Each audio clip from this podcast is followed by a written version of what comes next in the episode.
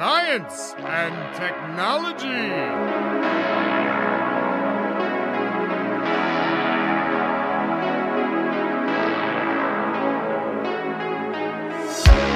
Estamos on com mais um Ciencião. Hoje para falar sobre a gravidade das coisas. Não, nem tanto. Para falar sobre teorias da gravidade universal. Eu sou Pedro Altreto, professor aqui da UFBC, e vou citar uma frase de um filme que eu adorei que eu assisti essa semana, chama Bingo, que é baseado no Bozo, né? Abandonar o palco seria uma enorme injustiça com o mundo. Eu sou Célio Angolini, professor aqui da UFABC, e por curiosidade, não foi combinado, eu também vou citar um palhaço, um palhaço que é o meu palhaço favorito, de outro filme, que é o Coringa. A loucura é como a gravidade, só precisa de um empurrãozinho. Caramba.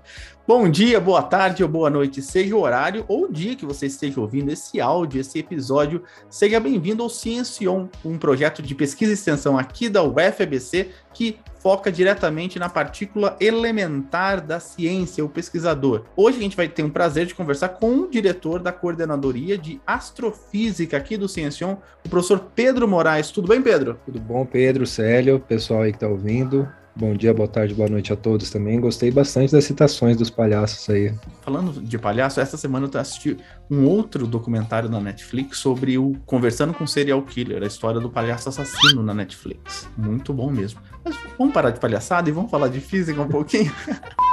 É, o Pedro, você que esteve aqui com a gente em dois episódios, o 52 Timeline do Universo e o 56 Estrela de Nêutrons, programas de muito sucesso. O pessoal adora que fala de física, então a gente já conhece bem a sua vida, né? Que estamos a par aí. O que, que tem acontecido entre o episódio 56 e até agora? Bom, de lá para cá, a minha vida particularmente tem sido praticamente inteiramente dedicada ao ensino, né? Eu estou lecionando fenômenos mecânicos aí na, na UFBC. Realmente minha pesquisa ficou um pouquinho de lado nesse meio tempo, mas assim, eu tenho acompanhado, sim, claro, algumas novidades aí na cosmologia e depois até vou ver se a gente tem um tempinho para falar de um projeto de iniciação científica, né, na área de cosmologia mesmo. É para já, Pedro.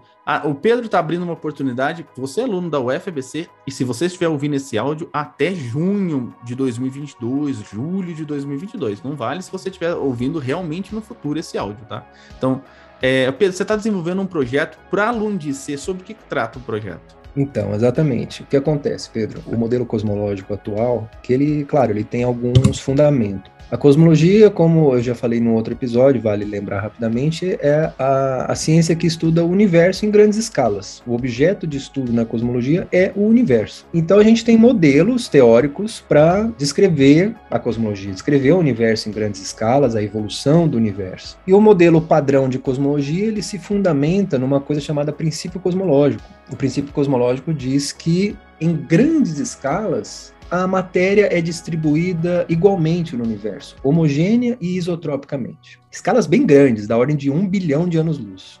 É claro que em pequenas escalas a gente não tem homogeneidade e isotropia. Pode ver o sistema solar, por exemplo, a própria Via Láctea. Mas a ideia do princípio cosmológico é que numa escala grande o suficiente, a matéria é distribuída de forma homogênea e isotrópica no universo. E a gente assume isso como uma verdade, é um princípio, e partimos daí para construir o nosso modelo cosmológico. Acontece que recentemente algumas observações têm aparecido que podem ser uma indicação de uma violação desse princípio cosmológico. Podem ser uma violação por quê? Porque a gente está enxergando estruturas gravitacionalmente ligadas que são muito grandes, muito grandes mesmo. Elas podem até ultrapassar esse limite de comprimento que eu falei de um bilhão de anos-luz mais ou menos. Então, se você tiver uma estrutura gravitacionalmente ligada, digamos um super aglomerado de galáxias, que seja maior que essa escala de comprimento, então, você não tem como garantir que o princípio cosmológico é válido, que a matéria é de fato distribuída de forma homogênea isotrópica, quando você pega uma porção muito grande do universo. Então, esse projeto de iniciação científica que eu estou é, elaborando, que em breve a gente vai submeter, é justamente nessa linha.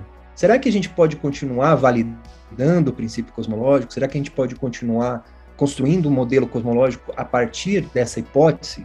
Ou a gente vai ter que, de fato, quebrar esse paradigma e a cosmologia daqui a algumas décadas não vai mais poder ser baseada no princípio cosmológico. Então o projeto vai ser nessa linha, tá? Nessa linha de pesquisa, nessa linha de questionamento. Só para o pessoal saber, a sua pesquisa ela é do grafite, ou seja, da ponta do lápis, ou ela é, é simulação computacional? Perfeito, é no lápis, é na é na unha, é na caneta, é no papel. É assim que eu trabalho. Então, pessoal aí que gosta do papel, eu, eu tô usando papel ultimamente, agora o pessoal tem sempre perguntado, eu tô, sempre escrevo porque minha memória também não é, não é muito boa. Então, vamos falar sobre gravidade. Aliás, uh, esses dias atrás, há uns dois meses atrás, eu conversei com o Guilherme Brogton, que já esteve aqui com a gente, o professor da neurociência. E ele falou uma coisa muito interessante, que a gravidade é o conceito dos campos mais difíceis de se ensinar no ensino de ciências, justamente porque você não desliga a gravidade. Os, os outros campos você desliga e liga, daí a pessoa fala, ah, tem aqui, tem lá. E gravidade é um conceito difícil, quem sabe ainda incompleto, mas a gente vai saber tudo isso depois da vinheta do editor.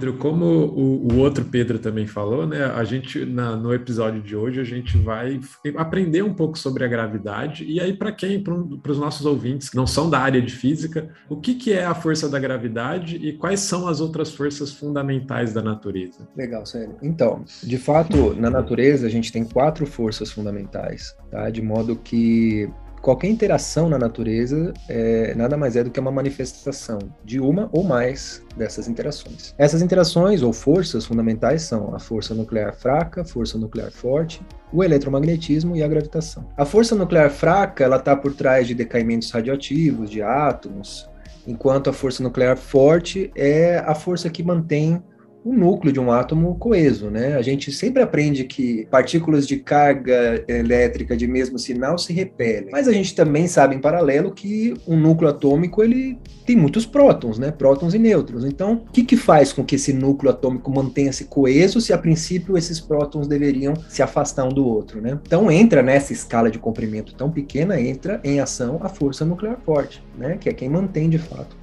o núcleo atômico ligado, coeso. O eletromagnetismo já é um pouquinho mais corriqueiro, vamos dizer assim, é, estuda a luz, estuda o movimento de cargas elétricas, campos elétricos, campos magnéticos, o arco-íris, a gente estuda via eletromagnetismo, aurora boreal, eletrodomésticos em geral. O eletromagnetismo está em muita coisa no nosso dia a dia mas realmente não ganha da gravidade, né? A gravidade você não desliga, né? O micro-ondas sim. A gravidade é uma força atrativa, é uma força que vem sendo estudada já há alguns séculos, né? A primeira das forças a ser estudada, a ter um formalismo que venha a descrevê-la é a força da gravidade. Essa coisa de você não desligar, ela é muito interessante, até na minha área né, particular de pesquisa, que é a cosmologia. O modelo cosmológico, ele não precisa descrever nenhuma outra força, né? O modelo cosmológico é basicamente um modelo de gravitação, porque nas escalas de comprimento cosmológicas, você não está preocupado com eletromagnetismo, com forças nucleares, elas se cancelam. A gravidade não.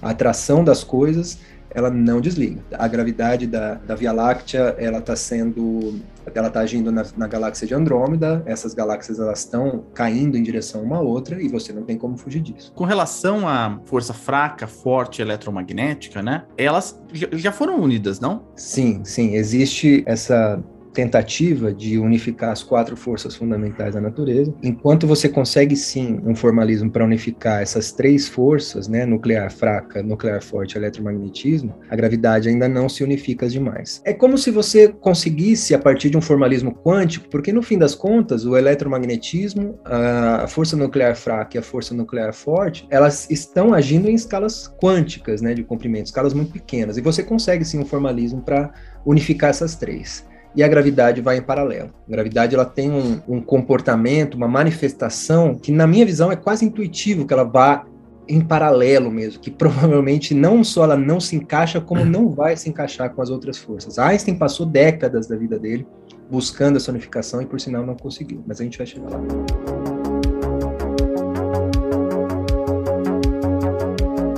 Uma curiosidade minha, mesmo que não sou da área de física. É, essas forças, elas são chamadas de forças fundamentais. É, tem um motivo, é porque elas descrevem o universo como um todo, assim, bem sem querer entrar muito na física bem superficial, assim, por que, que elas têm esse nome? É assim, o tipo de força que você vai encontrar na natureza. É claro que existe uma força que você vai exercer para empurrar uma cadeira, por exemplo. Agora, eu digo assim, a natureza, ela vai se manifestar a partir de quatro forças ou combinações delas. É isso que eu quero dizer, entende? Hum. E essas interações, elas acontecem, como eu falei também, para nuclear fraca, forte e eletromagnetismo, no nível quântico. A gravitação não, a gravitação já ocorre em escala de comprimento Certo. Então vamos entrar no- nos conceitos ou nos modelos de gravidade que mudaram bastante aí do século XVIII até onde a gente vive e quem sabe vai mudar ainda mais, né? São dois modelos basicamente que a gente vai comentar aqui no programa, que é o modelo de Newton e o modelo de Einstein. Qual é a diferença entre eles e quais os avanços do- de um modelo sobre o outro? Newton foi o primeiro a elaborar um modelo de gravidade, né? Baseado naquela famosa equação da lei da gravitação universal, né? Que diz que a força é a constante de gravitação universal vezes a massa de um corpo vezes a massa de outro corpo dividido pela distância entre os corpos ao quadrado. F igual a G, M1, M2 sobre R ao quadrado. Então, essa é basicamente a lei de gravitação universal de Newton, encontrada por ele na tentativa de descrever a gravidade, e de fato mostra o quê? Olha, quanto mais massivos forem os objetos, maior vai ser a força de atração entre eles. A força da gravitação é uma força atrativa. Então, quanto mais massivos forem os objetos, maior vai ser a força de atração entre eles. O que, que essa equação nos diz também? Quanto maior for a distância entre esses objetos, mais fraca vai ser a atração gravitacional entre eles.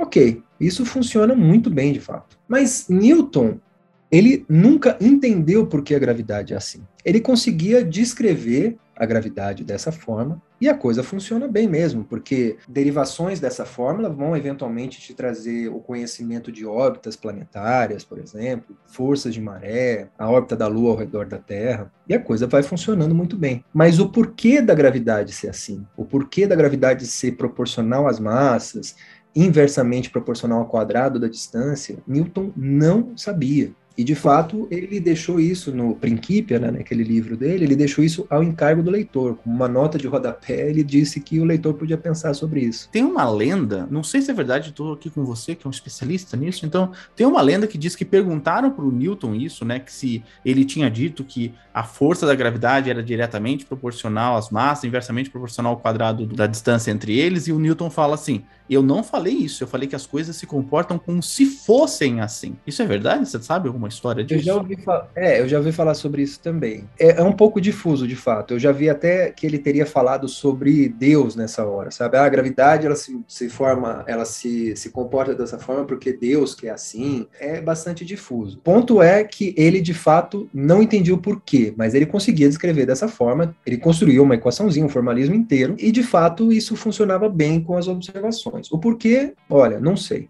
O que acontece? Um tempo depois, séculos depois, surgiu um sujeito chamado Einstein que continuou a partir desse questionamento de Newton. Por que a gravidade se comporta dessa forma? Então, é claro, falar sobre o desenvolvimento da relatividade geral é algo bastante complexo. Acho que daria um episódio apenas, né, para a gente falar sobre isso. Mas Einstein começou a ver então a gravidade de uma forma diferente. Olha, a gravidade ela é uma manifestação da curvatura do espaço-tempo. Então, vamos lá. Na relatividade geral, Einstein colocou. A, relatividade geral pode ser encarada como uma teoria de gravidade também, tá? Uma teoria que estende o formalismo newtoniano, estende a lei de gravitação universal de Newton. E Einstein coloca então a gravidade, séculos depois, como eu falei, uma manifestação da curvatura do espaço-tempo. Então, você tem o espaço e o tempo não mais sendo, digamos, entidades absolutas, mas coisas que, além de estarem unidas, né, interligadas, o espaço e o tempo, é algo que pode se deformar. E se deforma como? A partir de, da presença de corpos massivos ali. Você coloca o Sol no espaço-tempo, esse espaço-tempo é como se fosse um tecido que vai se curvar. E a gravidade é exatamente isso, é essa curvatura gerada por corpos massivos. E se você parar para pensar assim, faz mais sentido que corpos mais massivos curvem mais o espaço-tempo. Então você vai ter uma gravidade maior, uma força da gravidade maior na presença de corpos mais massivos. E também é intuitivo que quanto mais distante você esteja, menos você sinta a curvatura desse espaço. Ou seja, aquela ideia de Newton de que a gravidade vai com o inverso do quadrado da distância. Então, a coisa começou a fazer mais sentido. O porquê das coisas começou a fazer mais sentido. Esse, é apenas um dos tantos méritos que existem na, na relatividade geral. Tá?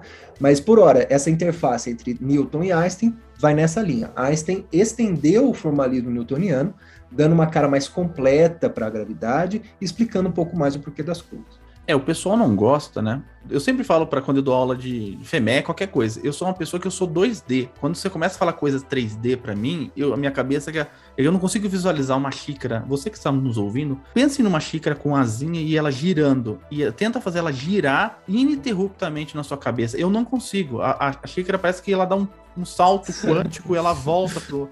É, é horrível. Discreto, né? Um movimento discreto. Então seria como se fosse um, um lençol, porque é 3D. Tudo isso que ele falou é então, é 3D, é. ou até 4D, né? É, como se é. fosse um lençol, então, esticadão, e você colocasse lá uma, uma, um, uma bolinha, uma pedra no centro, daí deforma aquele tecido, né? Tem muitas críticas a esse, a esse modelo do, do lençol é, Eu particularmente tenho, eu tenho particularmente sim. Por quê? É porque é complicado. A analogia ela vem com o intuito de facilitar as coisas, mas como Einstein mesmo diz, né, a física ela tem que ser o mais simples possível, mas não mais simples que isso. Então, o que, que acontece com essa analogia? Quando você pensa num lençol e você vai colocar uma bola de boliche nele para representar o Sol, por exemplo, esse experimento você está fazendo aqui na Terra. Então, o que, que vai acontecer com essa bola de boliche? Ela vai curvar o espaço para baixo, mas o Sol ele não vai curvar o espaço para baixo. Lá na região no entorno do Sol não tem para baixo. Ele vai curvar o espaço-tempo ao redor dele, como um todo. Não vai curvar só embaixo. Então, a gente tem que tomar cuidado com essa analogia tecnologia. Mas é por aí, tá? É válida, mas sempre pensando, olha, a gente está fazendo experimento aqui na Terra,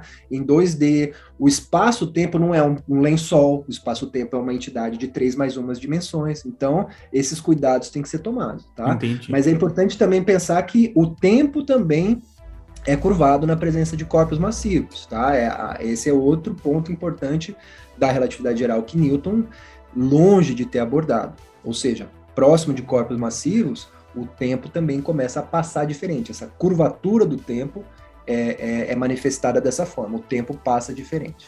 Perto de corpos massivos, o tempo passa mais devagar. Exatamente. Ah, dá para se entender. Lembrando dos, dos filmes, né? Interestelar, essas coisas. Isso, chega perto. É um perfeito exemplo.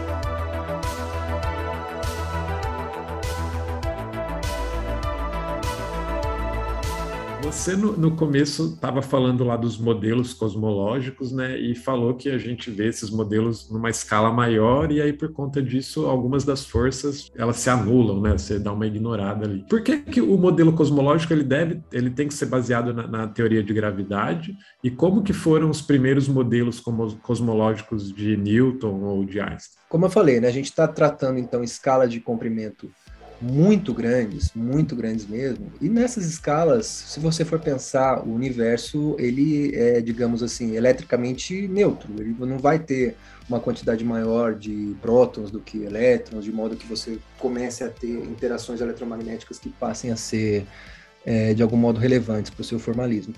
Na força nuclear fraca e forte acontece mais ou menos a mesma coisa, ou seja, nessas escalas de comprimento muito grandes é a gravidade que vai reinar, então o modelo cosmológico tem que ser baseado na, numa teoria de gravidade. E é o que acontece. O problema de você pensar no modelo cosmológico newtoniano, embora a gente pode até pensar, né, construir modelos é, cosmológicos newtonianos, o problema é que a ideia que a gente tinha de cosmos na época de Newton era muito diferente da de hoje, era radicalmente diferente. Na verdade, até Einstein, na época que Einstein desenvolveu a teoria da relatividade geral, imaginava-se que o universo como um todo era a nossa galáxia. A Via Láctea era o universo. Não se tinha ideia de que havia galáxias lá fora. Né? Isso veio cerca de uma década depois, com o estudo de Hubble, entre outros. Os primeiros modelos cosmológicos de Einstein eles de fato apontavam para um universo que, que era dinâmico, ou seja, que expandia ou que contraía. Mas a época de Einstein, além de se pensar, olha, o universo é isso aqui, essa, o que a gente hoje entende como Via Láctea, né, que é só aquilo, seria o universo para Einstein,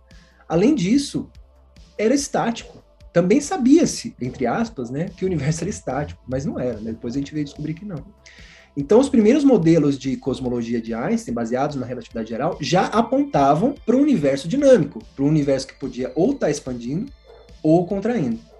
Mas a teoria de Einstein é tão brilhante que mostrou isso, ou seja, a, embora acreditava-se à época que o universo era estático, o modelo de Einstein mostrou que, olha, as soluções cosmológicas apontam para o universo dinâmico. Na época achava que o universo era estático, como toda a comunidade científica, ele chegou até a modificar as equações dele para dar conta de um universo estático. Mas depois veio o Hubble, descobriu que o universo estava de fato em expansão e ele, enfim, jogou fora essa correção dele. Essa descoberta do Hubble mudou de forma como é que a gente via essa expansão do universo. E, e aproveitando também, eu, eu li esses dias, agora não vou saber se era alguma reportagem dessas clickbait, mas que parecia que existia uma quinta força do universo, dessa, das forças fundamentais da natureza, que talvez estivesse relacionado com essa, explicasse essa expansão do universo. Eu, eu já vi recentemente também alguns artigos saindo, é, até em revistas bem respeitadas, né, uma Physical Review Letters, por exemplo, que apontam para a possibilidade de uma quinta força. Eu, particularmente, ainda não tenho por que acreditar nisso, como fala, me abster com relação a isso. Okay. O que acontece é a, a expansão acelerada do universo ela gera uma série de tentativas de explicação. Tá? Não necessariamente a expansão do universo. O que acontece? Hubble descobriu que o universo expande. Isso em 1929. Já no final dos anos 90, descobriu-se que a expansão ocorre de forma acelerada né? O que é bastante contraintuitivo, por sinal, né? Porque lembra que a gente falou, olha, em escalas cosmológicas é a gravidade que domina. Só que a gravidade é atrativa. Então, como é que o universo vai expandir aceleradamente, né? Isso é algo que está vencendo a gravidade, né? Porque você espera que enquanto o universo expande, a gravidade atrativa freia essa expansão, mas o universo expande aceleradamente.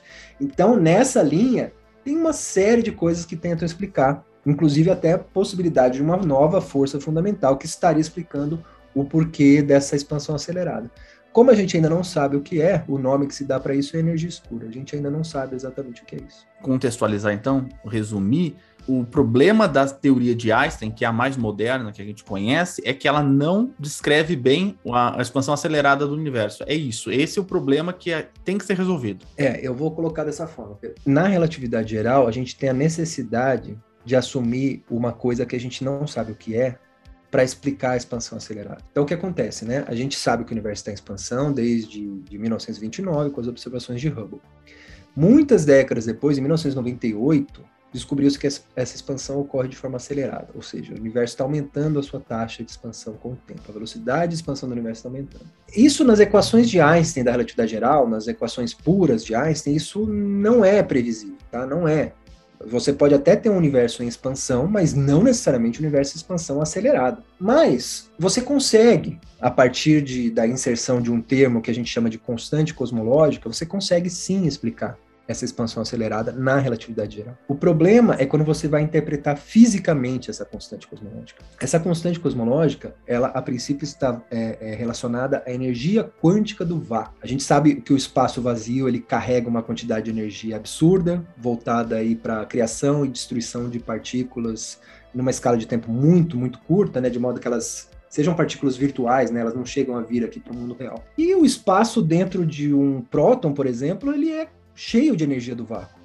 Então você pode é, calcular a energia do vácuo do universo como um todo. Você pode extrapolar esse cálculo para o universo como um todo. Essa constante cosmológica, que a gente insere nas equações de campo da relatividade geral para dar conta de um universo em expansão acelerada, ela seria então a energia do vácuo. Só que quando você calcula a energia do vácuo a partir de métodos de física de partículas, o valor é absurdamente diferente do valor que você precisa para ajustar as observações cosmológicas que apontam para o universo em expansão acelerada.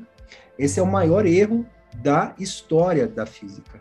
São 120 ordens de grandeza de diferença entre os valores da constante cosmológica observada e o valor predito teoricamente. Resumo da ópera: a relatividade geral ela explica sim a aceleração da expansão do universo, mas ela carrega com essa explicação um erro assim grotesco, um erro absurdo que é o erro que a gente conhece como o problema da constante cosmológica.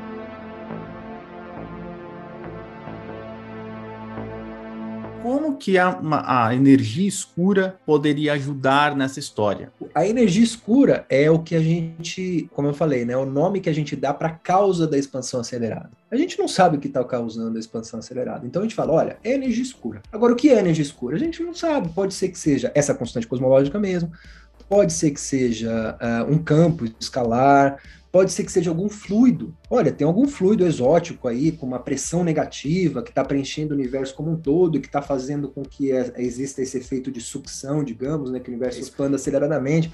Esse é o ponto, tá? Agora que vai vir o, o, o pulo do gato, digamos.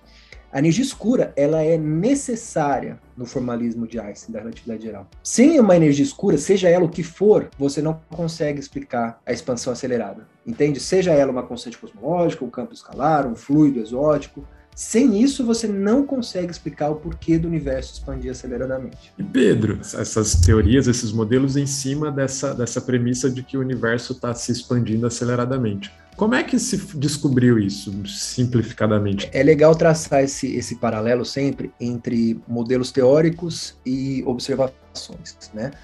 Porque o que acontece? A gente tem, ao longo do desenvolvimento científico, a gente tem, claro, o avanço tecnológico, conseguindo construir telescópios mais potentes, e a gente vai conhecendo porções do universo que a gente não conhecia antes. Logo, os seus modelos teóricos têm que começar a se adaptar a essas novas observações. No final da década de 90, o pessoal é, do são dois projetos, tá, é, ligados à observação de supernovas. Eles começaram a enxergar supernovas mais distantes, tá?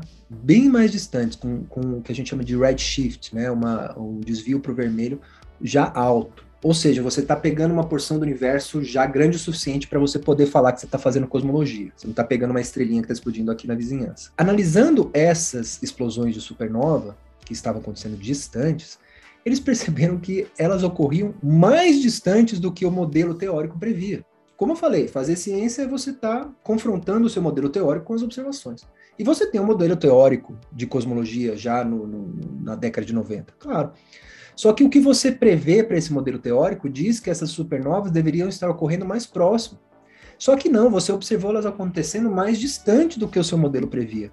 E você tem um modelo cosmológico que diz qual que vai ser a taxa de expansão no inverso, etc. Se você observa então que essas supernovas estão ocorrendo, essas explosões estão ocorrendo mais distante do que você esperava, isso quer dizer que o universo está expandindo mais rápido do que você esperava.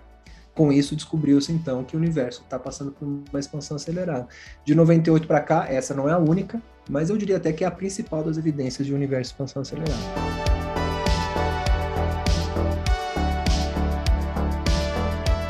Programa só sobre energia escura aqui, né? Mas é, é um tema muito controverso, muito controverso mesmo. Com a energia escura vem a matéria escura. Por que a uhum. gente precisa da matéria escura, então? A energia escura já não dava conta do, do, do aceleramento, do aceleração. Aceleramento é ótimo, hein? aceleração do universo? Sim, a energia escura dá conta da aceleração do universo, de fato. O problema é que, além da energia escura, você tem matéria escura também. Tá? É muito legal tocar nesse ponto. Por quê? O modelo cosmológico padrão, pessoal, ele é baseado em 95% da composição do universo está na forma de energia escura e matéria escura. 95% da composição do universo. Tá? O modelo padrão de cosmologia, que é baseado na relatividade geral de Einstein, diz que 95% da composição do universo está na forma de energia escura e matéria escura. A gente não sabe o que é energia escura, como eu falei, e a gente não sabe o que é matéria escura, como eu vou falar. A matéria escura ela tem um papel diferente.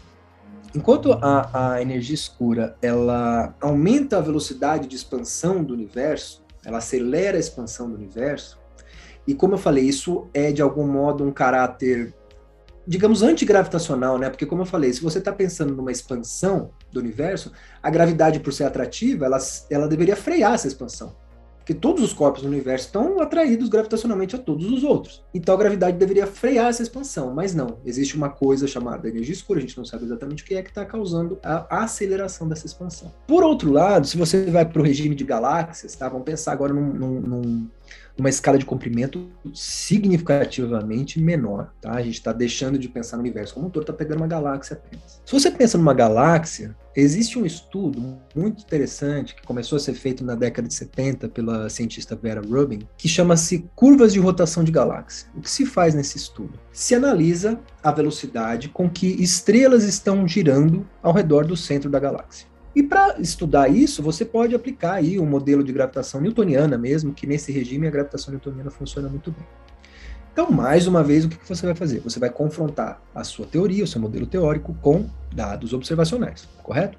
Beleza. Então você começa a medir a velocidade, observar a velocidade com que estrelas estão é, girando ao redor do centro de uma dada galáxia, tá? Pode até ser a Via Láctea mesmo, enfim, diversas galáxias. E começa a ver como essa velocidade varia conforme você se afasta do centro da galáxia. O modelo newtoniano diz que deve seguir um padrão que diz que a velocidade é, ela tem que aumentar um pouquinho conforme você se afasta do centro e depois ela deve diminuir Por quê? Porque chega uma hora que você já não tem mais estrela na galáxia, né? Você tem uma porção de estrela bastante localizada no centro e depois você não tem mais. Como a gravidade ela vai ser maior quanto mais estrela você tiver ali na sua galáxia, então esse seria o comportamento. Acontece que o que você observa é diferente. Você observa um padrão que diz que a velocidade das estrelas ela aumenta conforme você se afasta do centro da galáxia e depois permanece constante. E você está chegando numa região onde você praticamente não tem mais estrela, mas ainda assim a velocidade de rotação das estrelas ao redor do centro da galáxia permanece constante. Isso só é possível de se escrever teoricamente se você assume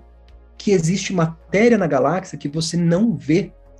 Por quê? Porque você aplica o, o, a gravitação newtoniana ali e a massa que você vai usar na sua equaçãozinha vai ser o quê? Proporcional à quantidade de luz que você está vendo. Quanto mais luz tem, mais estrela você tem, mais massa você tem.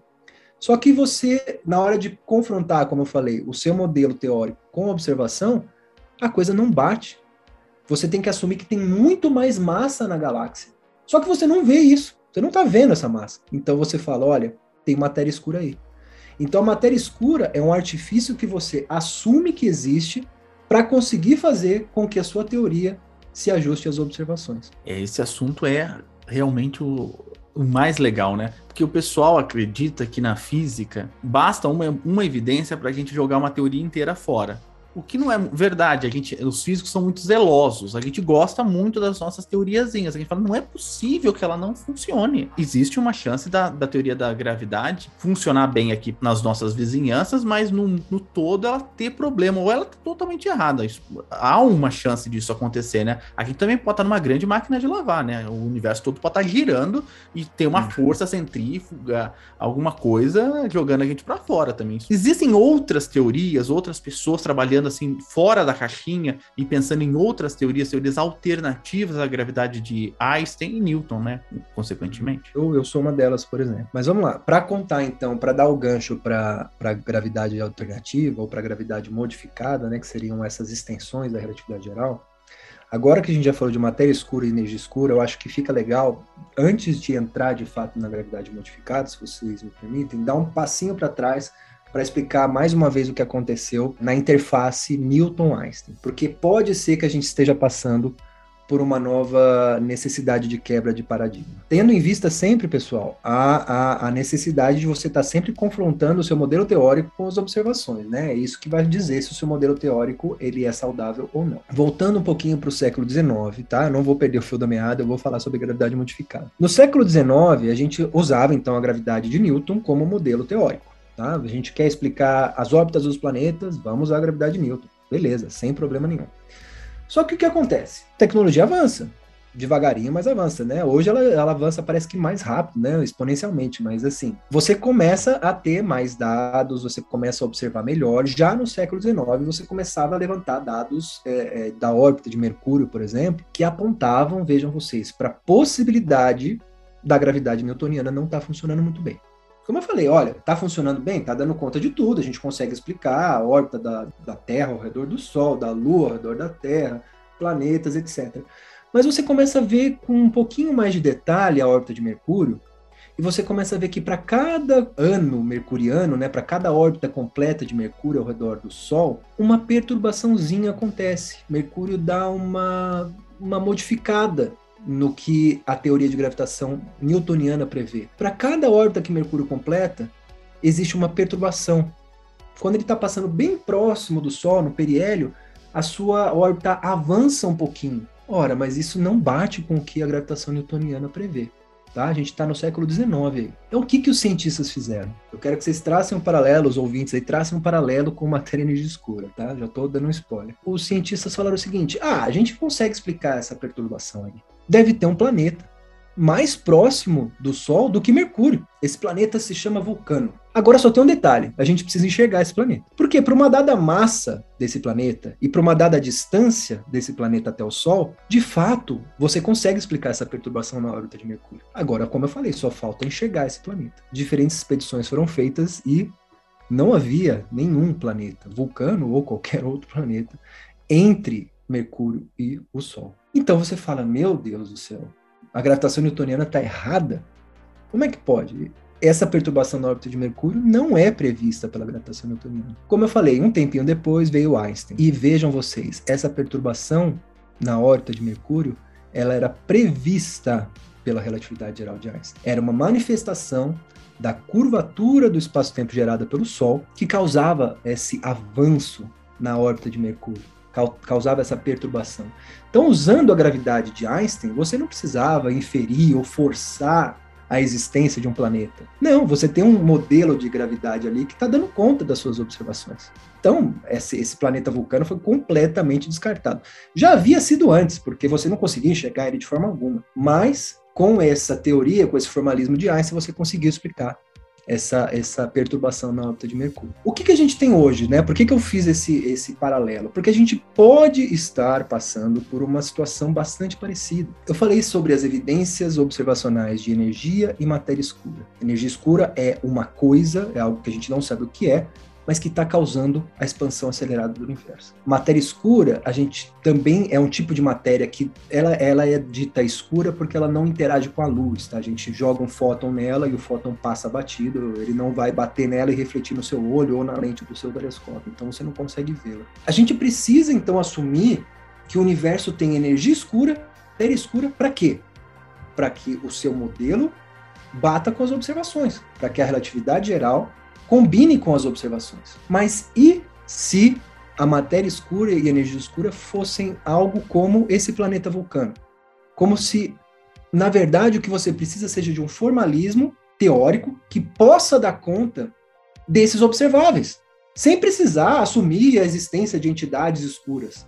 Você de repente tem uma teoria de gravidade mais completa na qual esses fenômenos voltados para energia escura e matéria escura possam estar englobados numa teoria de gravidade. Seria uma, uma manifestação da gravidade em certos regimes, que a relatividade geral, a princípio, não daria conta. Da mesma forma que a gravitação newtoniana não dava conta de certas coisas que a relatividade geral explicou.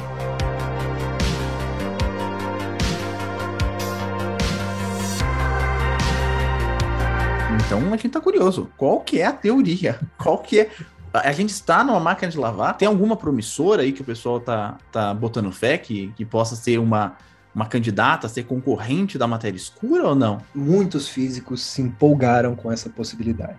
Muitos mesmo. No final da década de 90 para cá, né, ou seja, depois da descoberta da energia escura, muita coisa tem sido feita nessa linha. Por quê? Porque, como eu falei, né? Ah, na relatividade geral você consegue explicar esse efeito de expansão acelerada? Consegue, mas você carrega um problema gravíssimo de interpretação física, né, desse termo que você coloca nas equações da relatividade geral. Então, isso é, é, tende a ser evitado por muitos físicos. Então, o que, que esses muitos físicos no, no, nos quais eu me englobo querem fazer? Modificar ou estender o formalismo de Einstein. Ou seja, será que não existe uma teoria que englobe a relatividade geral como um caso particular mas que dê conta de outros fenômenos que a relatividade geral, a princípio, tem alguma dificuldade, são várias as alternativas. São várias. Eu, particularmente, trabalho a maior parte do tempo. Bom, agora, como eu falei, eu estou com pouco tempo para pesquisa, né? Graças às aulas aí. Mas na maior parte do tempo, eu trabalho com uma teoria que foi desenvolvida por um professor da Romênia. Eu tive até um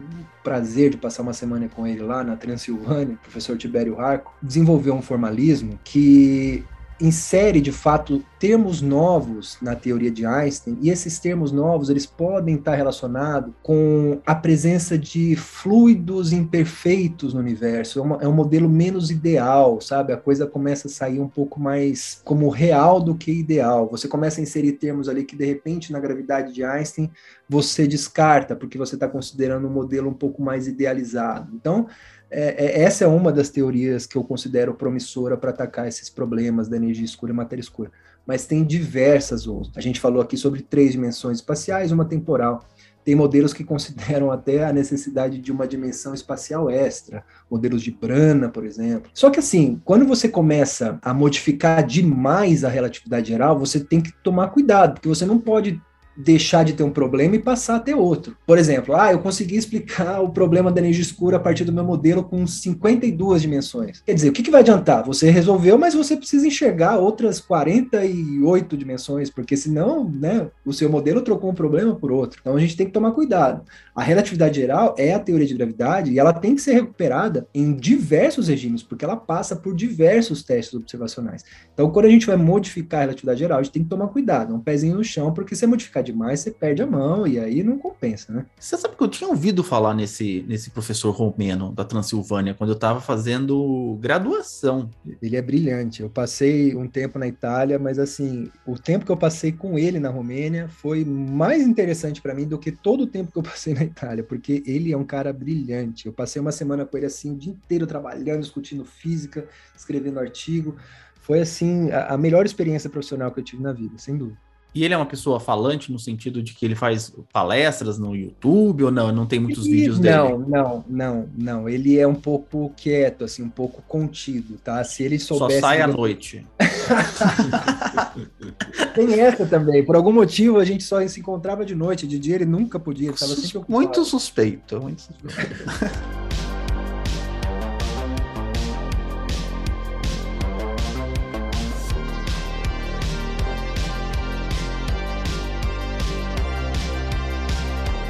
com relação à, matéria escura ou energia escura. Que a gente, você falou que é importante né, confrontar o modelo teórico com os dados experimentais, e você mencionou também que a matéria escura, por exemplo, o pessoal joga a luz e tal, não, não bate, não reflete, não interage. Mas então a matéria escura e a energia escura foi uma coisa que, assim, os, os, físicos viram, ah, faz falta e colocaram lá ela, ou tem alguma evidência, alguma coisa que mostrou que ela tá lá? É por aí, Célio, é o que acontece. Como que a gente sabe que existe a matéria escura, por exemplo, se a gente não está vendo ela. Olha, a gente não está vendo ela. Mas, como eu falei, quando a gente vai fazer esse estudo de curvas de rotação de galáxia, a gente vê que para o seu modelo teórico concordar com o que você está observando, na hora que você mede a velocidade circular de uma estrela ao redor do centro da galáxia, o seu modelo teórico você vai montar a partir do, do potencial newtoniano e a massa que você vai jogar ali é proporcional à massa que você está vendo. Quanto mais luz está vindo da galáxia, mais massa você tem. Quando você faz essa continha e compara com o que você observa, não bate, não bate. Você precisa de muito mais massa. Só que você não tem muito mais luz. A luz que você tem ali é a luz que você está medindo e você está colocando ali na sua massa, né? No seu potencial newtoniano. Uhum. Então, a evidência observacional que você tem da existência de matéria escura é porque você precisa ter um potencial gravitacional mais forte, porque a velocidade que você vai medir ela é maior. A sua continha, usando, Newton, usando o formalismo newtoniano, dizia que a, a velocidade deveria ser x. Quando você observa, você vê que a velocidade é 2x. Uhum. Só que para você ter uma velocidade 2x, você tem que ter muito mais massa ali, porque daí o potencial gravitacional aumenta e a velocidade circular da estrela aumenta também. Só que você não está vendo essa massa, então você fala, olha, tem que ter massa aí, mas eu não estou vendo, então essa massa é escura. Essa matéria é escura, essa matéria não interage com a luz. Essa é a evidência, entendeu? Então, assim, é uma evidência gravitacional, não é uma evidência visível. Você vê o efeito gravitacional, mas você não vê, de fato, a, a, matéria. As teorias de gravidade modificada, onde que elas entram, por exemplo, nesse, nesse aspecto de curvas de rotação de galáxias, né, nesse regime de galáxias? Uma teoria de gravidade alternativa ou modificada não vai requerer, a princípio, a existência de matéria escura. Da mesma forma que o formalismo einsteiniano de gravidade, também conhecido como relatividade geral, não requeriu a existência do planeta Vulcano. Por quê? Porque uma teoria de gravidade modificada, ela vai falar para você, olha, uma bem comportada, tá? Não estou falando que ah, estendeu a relatividade geral dá certo. Não. Tem muitos cuidados que a gente tem que tomar. Mas uma teoria de gravidade modificada, ela vai dizer o seguinte: olha, o potencial newtoniano aqui, ou a lá Newton, né, o potencial tipo newtoniano aqui na galáxia, não é exatamente o que Newton disse. É Newton mais uma coisinha, é Newton mais um termo de correção. Esse termo de correção, para experimentos terrestres, para objetos que são derrubados da Torre de Pisa, não, não fazem diferença nenhuma. Mas numa escala galáctica, ele pode ser a diferença, pode ser a chave.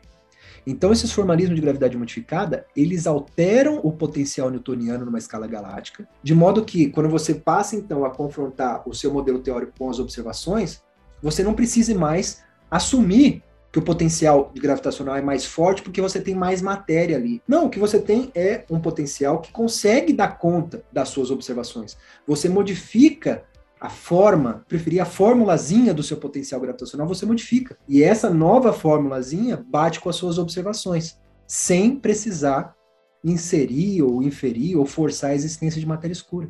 Entende? Você modifica a uhum. cara do seu potencial e esse novo potencial, mais uma vez, se a sua teoria for bem comportada, consegue explicar as observações sem a necessidade de se forçar a existência de matéria escura. É tipo quando você arredonda o número no começo da conta, faz um monte de conta e chega num valor que tá errado porque ah, você fez.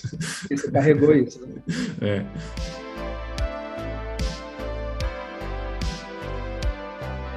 sempre, é muito bom te receber, te ouvir. A gente sempre, eu pelo menos, acabo aprendendo um monte. É a terceira vez, né? Então tem direito à música, Pedro, também?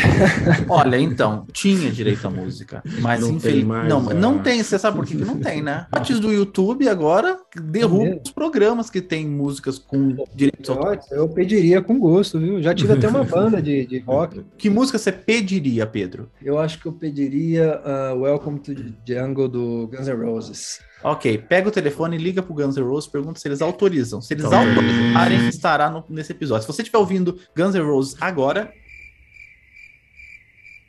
é porque eles autorizaram. Vou mandar um, um e-mail pro Exxon. É, manda, é. vou mandar um WhatsApp. Como a música então não tá certa, então como já conhece, né, como de costume, no final a gente sempre pede pro convidado deixar uma mensagem aí para os nossos ouvintes, quem eventualmente quiser vir participar do seu projeto lá de iniciação, que parece muito interessante. A palavra é tudo. A minha mensagem é que eu espero ter conseguido passar a, essa ideia de modelos de gravidade, de como eles vêm se modificando ao longo do tempo. Eu espero que eu tenha conseguido passar de uma que vocês puderam entender, tenha ficado bom, claro, na medida do possível, né? A gente tenta, que a gente faz o, o melhor, dá para transformar esse monte de informação em em palavras que, que, que, sejam compreensíveis, tá? Esse é o primeiro recado. O segundo, é esse projeto de iniciação científica que eu falei no comecinho do episódio, eu considero uma coisa quente, uma coisa assim que pode envolver quebras de paradigmas, tá? Como eu falei, o princípio cosmológico é algo que a gente assume para desenvolver modelos cosmológicos atualmente, tá? Mas ele pode começa mais uma vez, tá? Essa interface entre observação e teoria. A gente começa a observar coisas que